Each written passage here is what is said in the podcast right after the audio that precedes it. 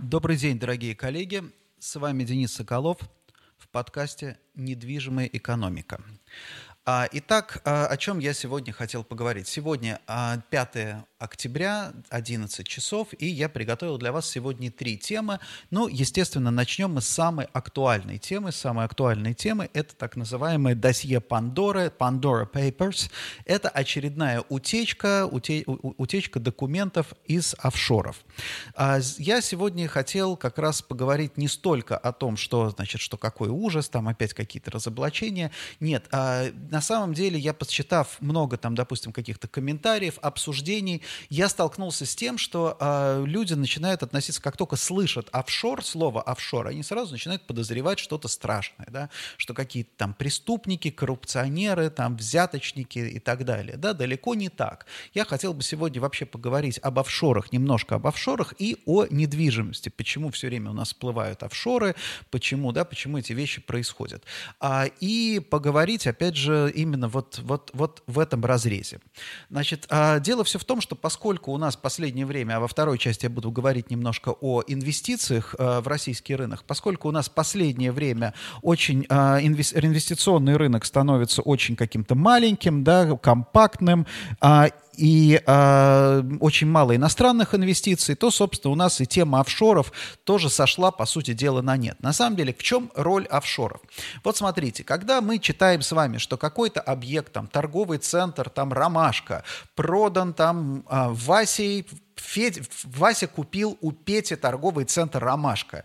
Что это на самом деле? На самом деле чаще всего это не покупка вот именно этого торгового центра, а Вася Э, значит, э, взял компанию у, у, у Пети, купил компанию «Василек», а компании «Василек» принадлежит торговый центр «Ромашка». То есть это все очень просто. То есть ты не покупаешь как объект недвижимости, да, со всеми там какими-то, да, там, со всеми сопутствующими документами. Все документы оформлены на вот это юридическое лицо, по сути дела SPV, да, Special Purpose Vehicle. То есть вот это юридическое лицо, оно является неким контейнером, контейнером, который который держит вот этот вот торговый центр а, «Ромашка». Соответственно, покупка одного там объекта, на, особенно на рынке коммерческой недвижимости, это покупка вот этого юрлица. Да?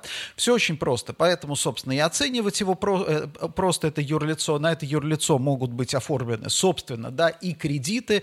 Почему, да, в чем а, простота, да? То есть, допустим, юрлицо владеет торговым центром, плюс оно должно банку там а, какую-то сумму денег да, э, под залог вот этого объекта, которым владеет это юрлицо. Соответственно, если ты хочешь продать, тебе не нужно там переоформлять все залоги, ты просто продаешь вот это вот юрлицо с долгом и с этим, с активами вот другому юрлицу.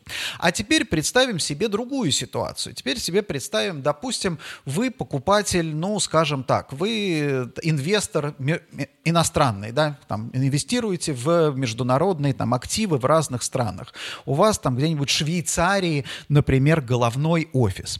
И вот вы из этого головного офиса решаете, а не купить ли мне, например, там торговый центр, ну, скажем, скажем, ну, в Нигерии, например, да, в Нигерии купить торговый центр.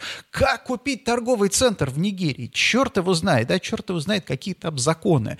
Что? И вдруг вам приходит продавец и говорит, вы знаете что, а у меня есть торговый центр в Нигерии, он оформлен, да, то есть собственником этого торгового центра является кипрский, собственником является является нигерийская компания, а собственником нигерийской компании является кипрская компания, например, да, компания, зарегистрированная на Кипре. Поэтому я тебе предлагаю вообще к Нигерии не, не будешь иметь отношений. Ты возьмешь на Кипре, на Кипр приведешь деньги, на Кипре ты купишь вот эту компанию у, у меня, да, и, соответственно, ты станешь собственником вот этого объекта. Вот что такое, по сути дела, офшорная сделка. То есть смысл во многом офшорных сделок, мы сейчас не говорим даже про оптимизацию налогов. Это отдельная история. На самом деле она достаточно, она достаточно важная, а, и я чуть-чуть позже тоже об этом скажу, но с точки зрения недвижимости это абсолютно нормальная практика, офшорные сделки, потому что действительно ты берешь, у тебя есть, допустим, офшорные территории с понятным, и все понимают, как там происходит регулирование, как там происходит оборот капитала, какие там правила, соответственно, там легко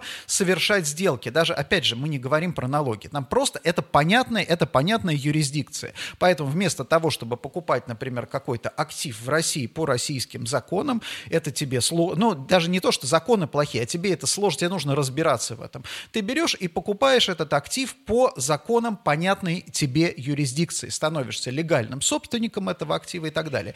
Именно поэтому, вот, допустим, когда мы с вами, когда вы читаете в прессе, что кто-то собирается, вот что такое, кто-то собирается продать свой недвижимый актив. Что такое попытка продать свой недвижимый актив? Это упаковка на самом деле этого актива вот в это юридическое лицо, которое, да, которое ты сможешь потом продать. В свое время в России особенно, да, особенно было актуально, это там, допустим, та же самая история налоговая. Вот, например, да, почему в России а, в свое время были только, можно сказать, все сделки с недвижимостью совершались в офшоре. Почему? Объясню а, одну, а, одну простую вещь. У нас налог на недвижимость исчислялся от его рыночной, от его балансовой стоимости. То есть, если ты строишь объект, например, сам, ты его строишь, вот у тебя там какая-то, да, ты какие-то деньги внес, соответственно, у него получается балансовая стоимость, э, которая исходит из расчета строительства, стоимости строительства строительства. Если у тебя высокая инфляция, строил ты по старым ценам, сегодня у тебя цены выше, но как бы балансовая стоимость его низкая. Поэтому у всех объектов была балансовая стоимость достаточно низкая. А теперь представьте себе, что этот объект вы продаете. Вы продаете, и у нового собственника он переходит к нему на баланс как объект, и у нового собственника этот объект стоит уже совершенно, он может стоить на балансе, да, на балансе, не по оценке, а на балансе. Он может стоить в, там, я не знаю, в 100, в 150 раз дороже. Соответственно, и налог у тебя увеличивается пропорционально.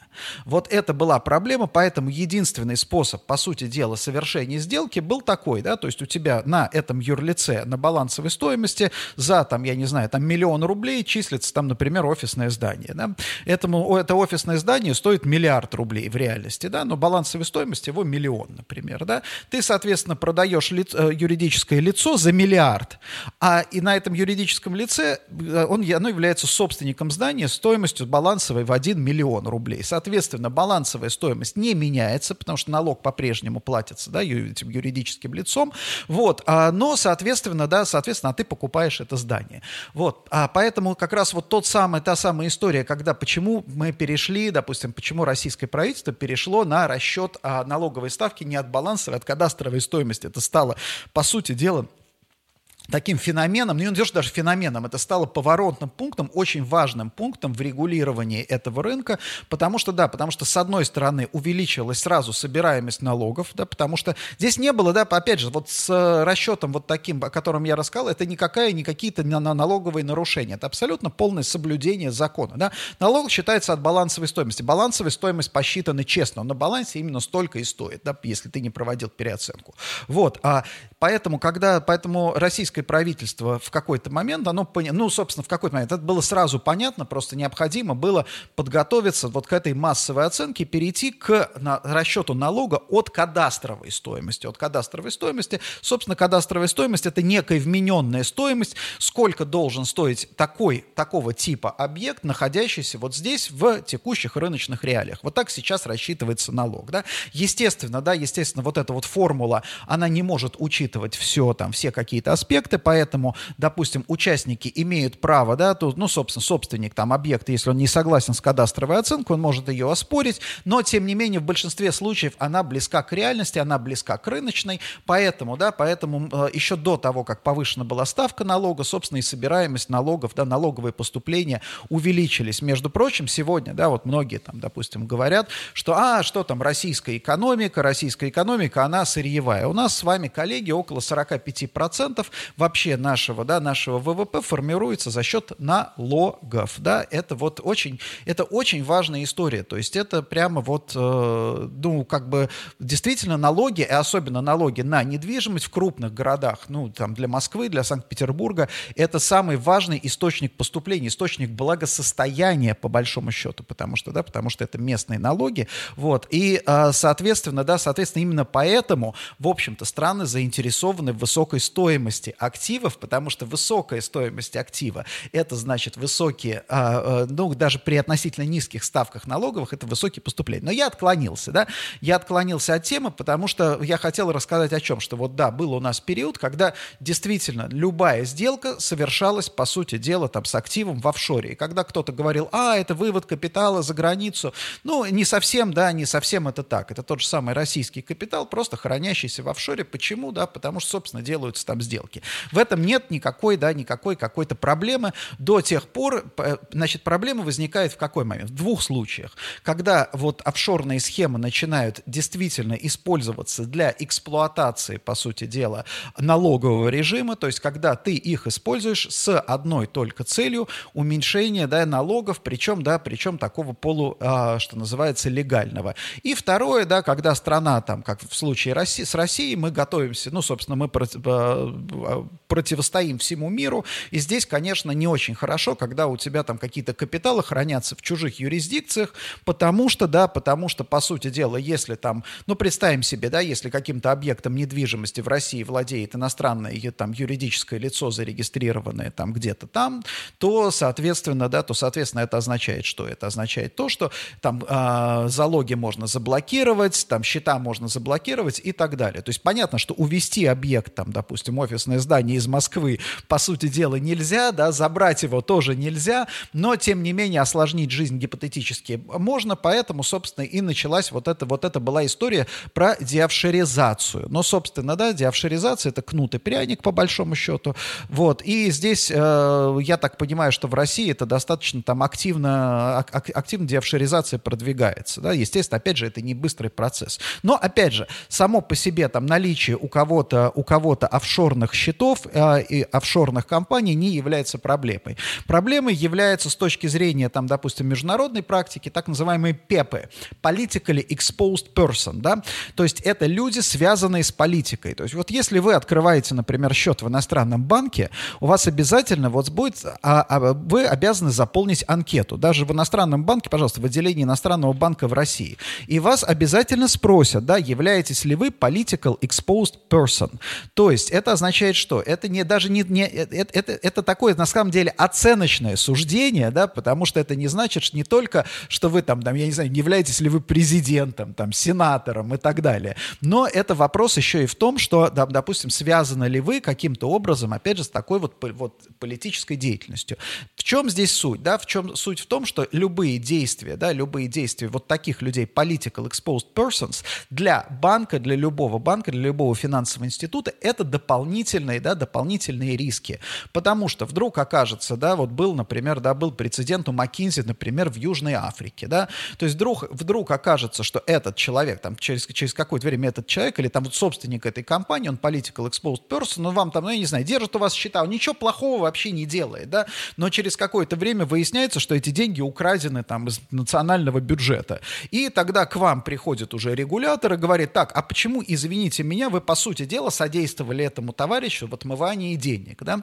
Вот в чем, как бы, вот, вот, вот в чем проблема. Поэтому, допустим, вы, если вы обязаны декларировать, что вы political exposed person, банк может в некоторых даже случаях отказать вам, в принципе, в обслуживании, или, например, он будет вас проверять дополнительно, да, все ваши операции, они будут рассматриваться под лупой, как вот у Бастрыкина, он там с лупой сидел. Вот, собственно, банки тоже вот с такими лупами сидят.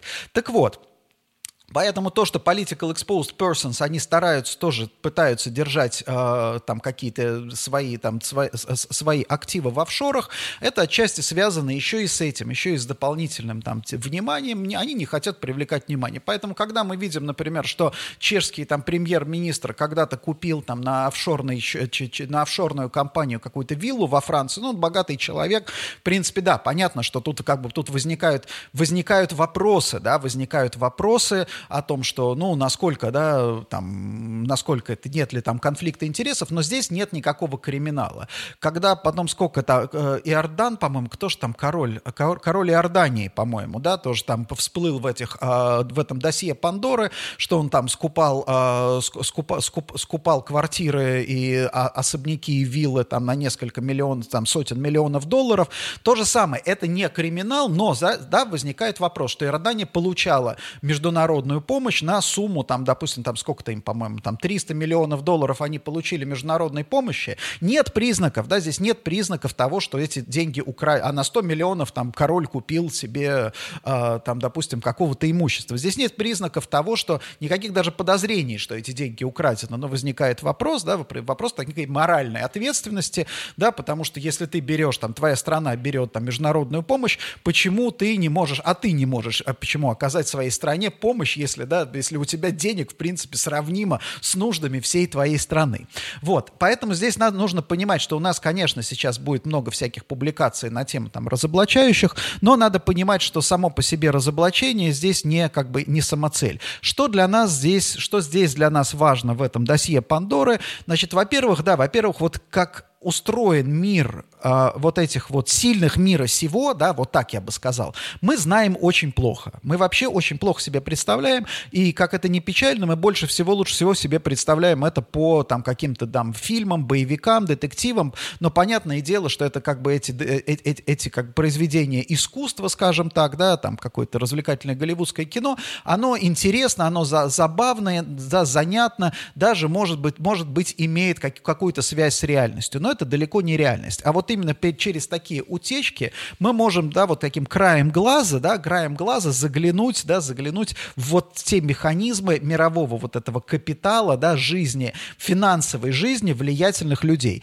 То есть это своего рода, знаете, как это также любопытно. Вот кто-то там следит за жизнью звезд, например, да, в каких платьях они ходят, да, в чем здесь смысл? Ну, понятно, смысл в чем, да, в чем ходят звезды, значит, такая мода, значит, мне надо одеваться, ну, я тоже хочу выглядеть хорошо, буду одеваться так примерно как звезда. Я буду, я буду в тренде, в теме, да, чтобы быть в тренде и в теме. Вот мы с вами там люди из бизнеса, да, точно так же, в общем-то, это такой guilty pleasure, мы смотрим на вот такие утечки. Почему, да? Потому что, не, даже не потому, что, чтобы почувствовать себя причастными, а для того, чтобы ты начинаешь лучше понимать, как вообще работают вот эти капиталы, да. Если мы говорим про недвижимость, например, да, вот очень характерно, я уже писал в Фейсбуке об этом, очень характерно то, что вот все западные, там, пока вот те, кто утекли, западные представители, это, то, это те, там, они покупают там какие-то офисные центры, бизнес-центры на офшоры. Ну, понятно, да, где-то там экономят на налогах, таким образом там оптимизируют свои капиталы. Вот. А вот восточные правители все покупают квартиры, жилье, дворцы и виллы, да, исключительно. Вот это тоже, мне кажется, с точки зрения недвижимости, это интересно, да, интересен вот такой вот, такой вот слом парадигмы, потому что было бы, например, феноменально, если бы, ну, кто-то, там, например, представим себе, да, допустим, там, я не знаю, бывший там фран, фра, фра, французский министр вдруг купил бы себе там, допустим, если, если он обеспеченный человек, и он покупает себе бизнес-центр небольшой, это нормально, да? Ну, не то, что нормально, это естественно. А если бы вдруг он купил какой-нибудь, представьте себе, дворец, например, в Кувейте, да, вот это было бы действительно странно. Вот, поэтому вот с точки зрения, там, допустим, преферен, преференций, предпочтений людей, да, что, а, что они скупают, это позволяет нам вот как бы заглянуть именно и подумать еще немножко о том спросе, да, спросе на недвижимость, которая существует. И вот когда мы там, допустим, удивляемся, ну не то, что удивляемся, да, когда, опять же, обсуждают люди геополитические проблемы, говорят, вот, закат, там, закат цивилизации, закат Европы. Ну, понятно, что можно говорить о закате Европы, но, собственно, если мы посмотрим, что все восточные, по сути, ну, скажем, скажем так, магнаты, да, все восточные влиятельные люди, обязательно жить, они хотят жилье, они покупают, да, они покупают именно в Европе, несмотря на закат. И вот это вот тоже такой, на самом деле, такой, так, такой сигнал, что вот с этой точки зрения та же самая там допустим, европейские, американские рынки, вот они где демонстрируют рынки недвижимости? Они вот здесь демонстрируют свою высочайшую устойчивость, потому что, да, потому что есть фундаментальная, есть большая потребность. Ну, в общем, дальше мы будем обсуждать и э, следить, я думаю, что еще много появится публикаций, еще, опять же, публикации, связанные там, допустим, вот эти расследования вот таких утечек, они интересны, опять же, взаимосвязями, да, то есть какие деньги куда приходят и так далее.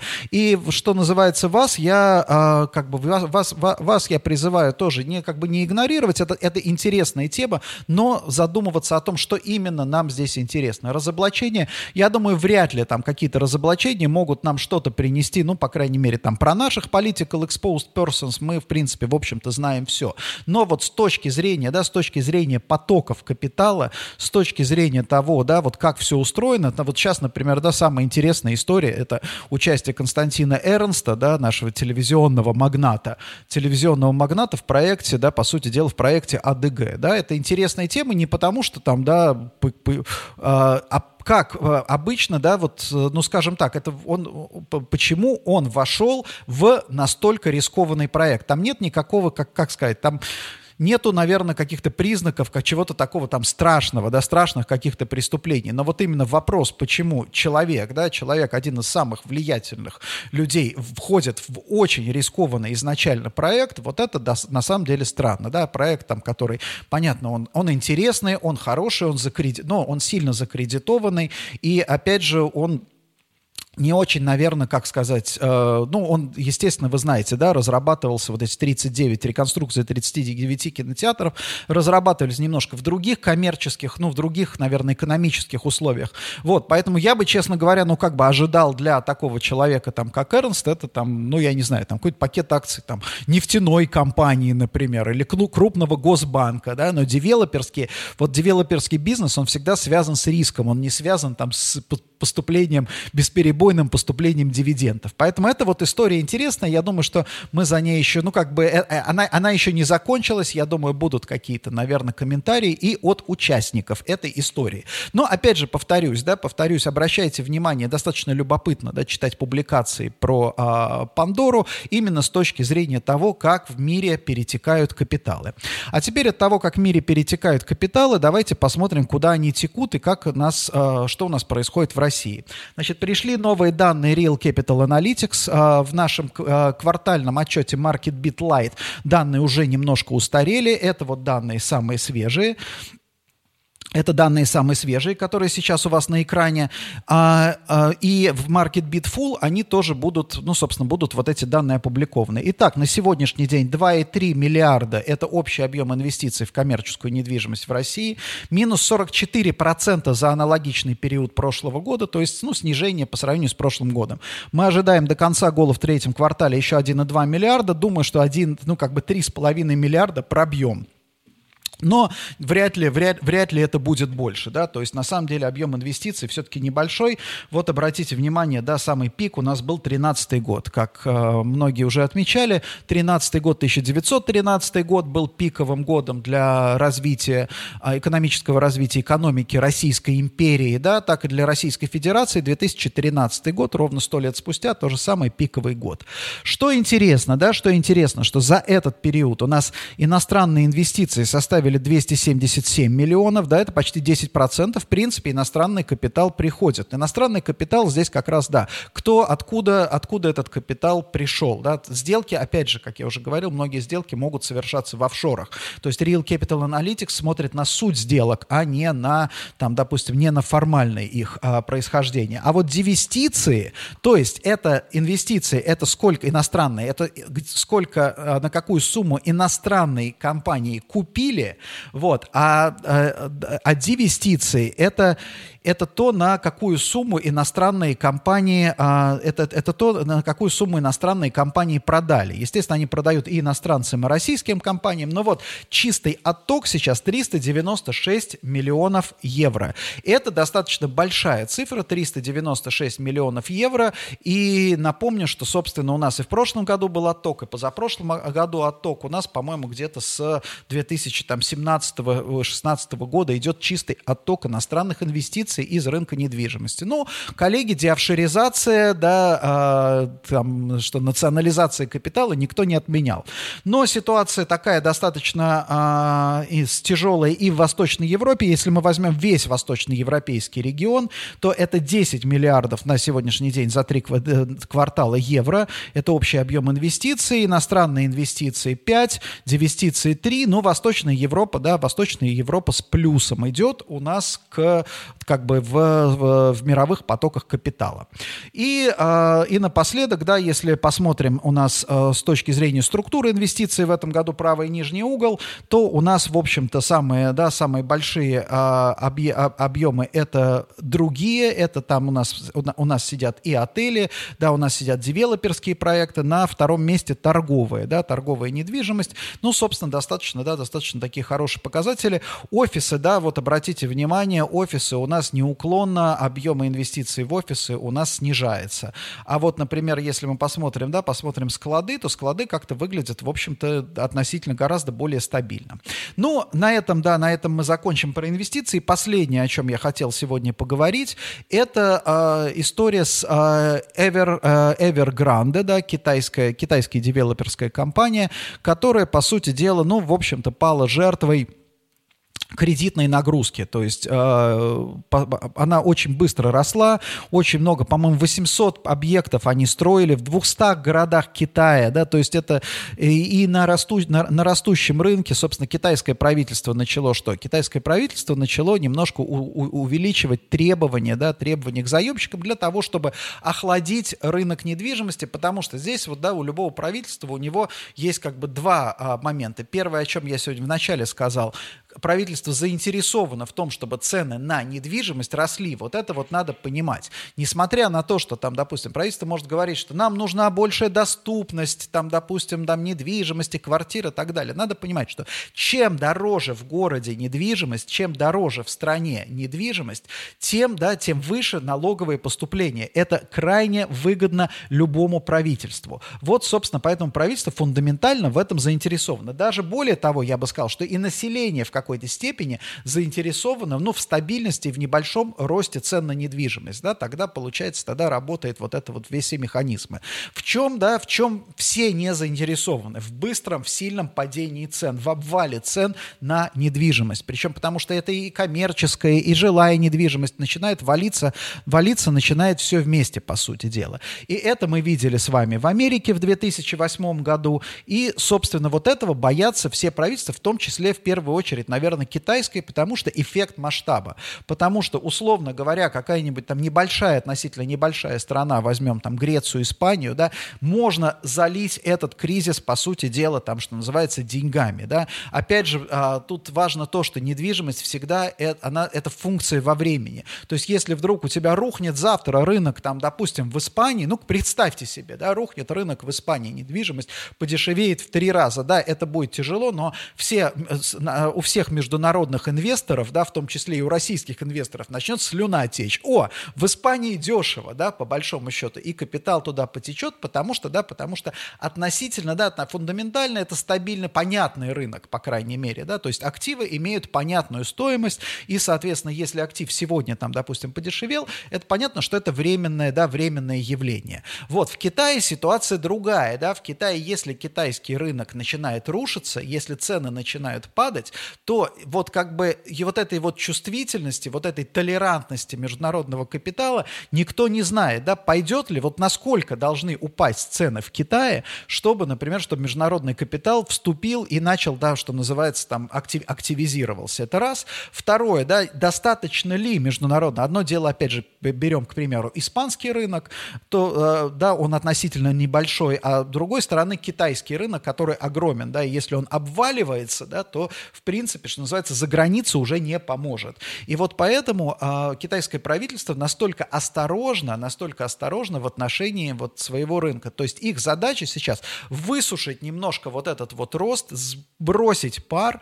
И как вот, допустим, говорят там комментаторы, китайские комментаторы, они говорят в ситуации с Эвергранда, позиция государства заключается вот в чем. Заключается в том, чтобы дать инвесторам и рынку почувствовать боль. Да, это такой, такой легкий садизм. Да, вот вы должны почувствовать почувствовать боль, но это вы не должны, да, это, это, эта боль не должна вас искалечить, да, то есть вы должны ощутить вот этот страх, да, чтобы вспредь быть, что называется, осторожнее. Но задача не допустить обвала всего остального. Что для нас здесь важно? Естественно, у нас эффект масштаба совершенно другой, но нас ждет, в принципе, мы сейчас очень так, очень четко, коллеги, идем, в общем-то, по китайскому, да, по китайскому пути. То есть мы, если там еще какое-то время назад скорее было наоборот, да, то есть Россия была там для Китая, для, для Китая, ну не примером, а таким вестником будущего, то сейчас, на, сейчас обратная ситуация. То есть у нас на следующий год, напомню, я говорил в одном из предыдущих подкастов, что у нас Центральный банк Российской Федерации закладывает снижение а, темпов роста ипотечного долга. А, соответственно, если на этот год ожидается в районе 24% рост, на следующий год 14%. Это хороший рост, это хороший рост, да. Сейчас даже не будем говорить там, насколько это реально? Скорее всего, это реально, потому что у Центробанка достаточно много инструментов для этого. Вот, а мы не будем говорить, насколько это реально. Важно вот что. Важно то, что вот эти темпы роста начинают сжиматься. Соответственно, компании, которые, да, которые были заточены, которые готовились вот к высоким, более высоким темпам роста, они начнут испытывать, испытывать проблемы, да, у них не будут сходиться финансовые, ну, как бы планы, да, не совсем будут сходиться финансовые планы. И вот здесь вопрос, как они это будут переживать, я не думаю, честно говоря, я не думаю, что для нас там кейс Эвергранде это какой-то, да, какой-то вот, что у нас наши компании могут пойти по тому же пути, вряд ли, я очень сильно сомневаюсь, потому что, да, потому что у нас, э, в общем-то, опять же, и объем бизнеса гораздо меньше, и в принципе, вот этого, как, как сказать, вот этого китайского пузыря, у нас рост цен, там, допустим, да, за последний год у нас рост цен там в пределах 20%, да, в Китае рост цен, э, там, по-моему, был там 70, там 80%, в некоторых городах там под 150%. У нас там сейчас, если посмотреть в абсолютных цифрах, там, в, допустим, в Гуанчжоу, да, в пригородах Гуанчжоу цены да, на жилье, как в Москве сейчас, да, то есть на самом деле масштаб, масштаб, масштаб явления, да, масштаб для Китая гораздо, гораздо больше. Но здесь для нас важно что? Важно две вещи. Первое, какие будут меры, вот как, какие меры предпринимает Китай для охлаждения рынка, потому что вполне возможно подобные же меры будут, будет принимать и российское правительство. Это первое. И второе, как инвесторы реагируют на вот эти меры и как инвесторы и рынок реагируют на вот это вот сжатие. Потому что, что здесь тоже важно, потому что там достаточно большое количество вот в, в рынке там недвижимости, достаточно большой, сильный спекулятивный компонент. И спекулятивный компонент, он какой? Да? Это не те люди, которые покупают покупают там жилье для того, чтобы жить. Это те люди, которые покупают жилье, потому что верят, что оно вырастет в цене. Вот а, как бы не бывает такого, что всем не нужно было жить, да, кому-то там семьи расширяются, население растет. Но бывает такое, что все перестают верить вот в этот рост. Как только все перестают верить в рост, соответственно, да, соответственно, у тебя сжимается, у тебя спрос уходит, да, у, уходит в точку. И вот как, а, как бы, как инвесторы вот эти реагируют, действительно ли они а готовы легко легко от, откажутся от вот этой веры в то, что они могут заработать на недвижимости. Если в Китае произойдет вот такого рода, там, что называется, обвал, я думаю, что а, обвал именно частных инвестиций, я думаю, что здесь как бы для страны, для экономики, для их экономики проблем не будет, а вот для нас локально, да, локально мы можем, да, можем действительно, э, то есть нам надо, на, наверное, так, мы должны посмотреть, как реагирует население и предусматривать вот подобную же реакцию в случае охлаждения российского рынка. Спасибо большое, коллеги, за внимание. На этом я заканчиваю свой подкаст «Недвижимая экономика». Пожалуйста, я, собственно, обычно не обращаюсь к вам э, с этой просьбой, но если вы видите эти подкасты, если вы слушаете, ставьте какие-нибудь лайки, чтобы я, или там, я не знаю, чтобы я чувствовал, видел, что там как, э, как-то это все делается не зря, потому что мне, мне очень приятно приятно, я когда прихожу на какую-нибудь конференцию, ко мне подходят люди и говорят, о, Денис, я слушаю ваши подкасты. Это очень приятно, да, потому что ты понимаешь, что ты там какой-то, да, приносишь этим пользу. Вот, поэтому, да, делайте какие-нибудь реакции. А, на, напоминаю, что подкасты транслируются в реальном времени в Фейсбуке.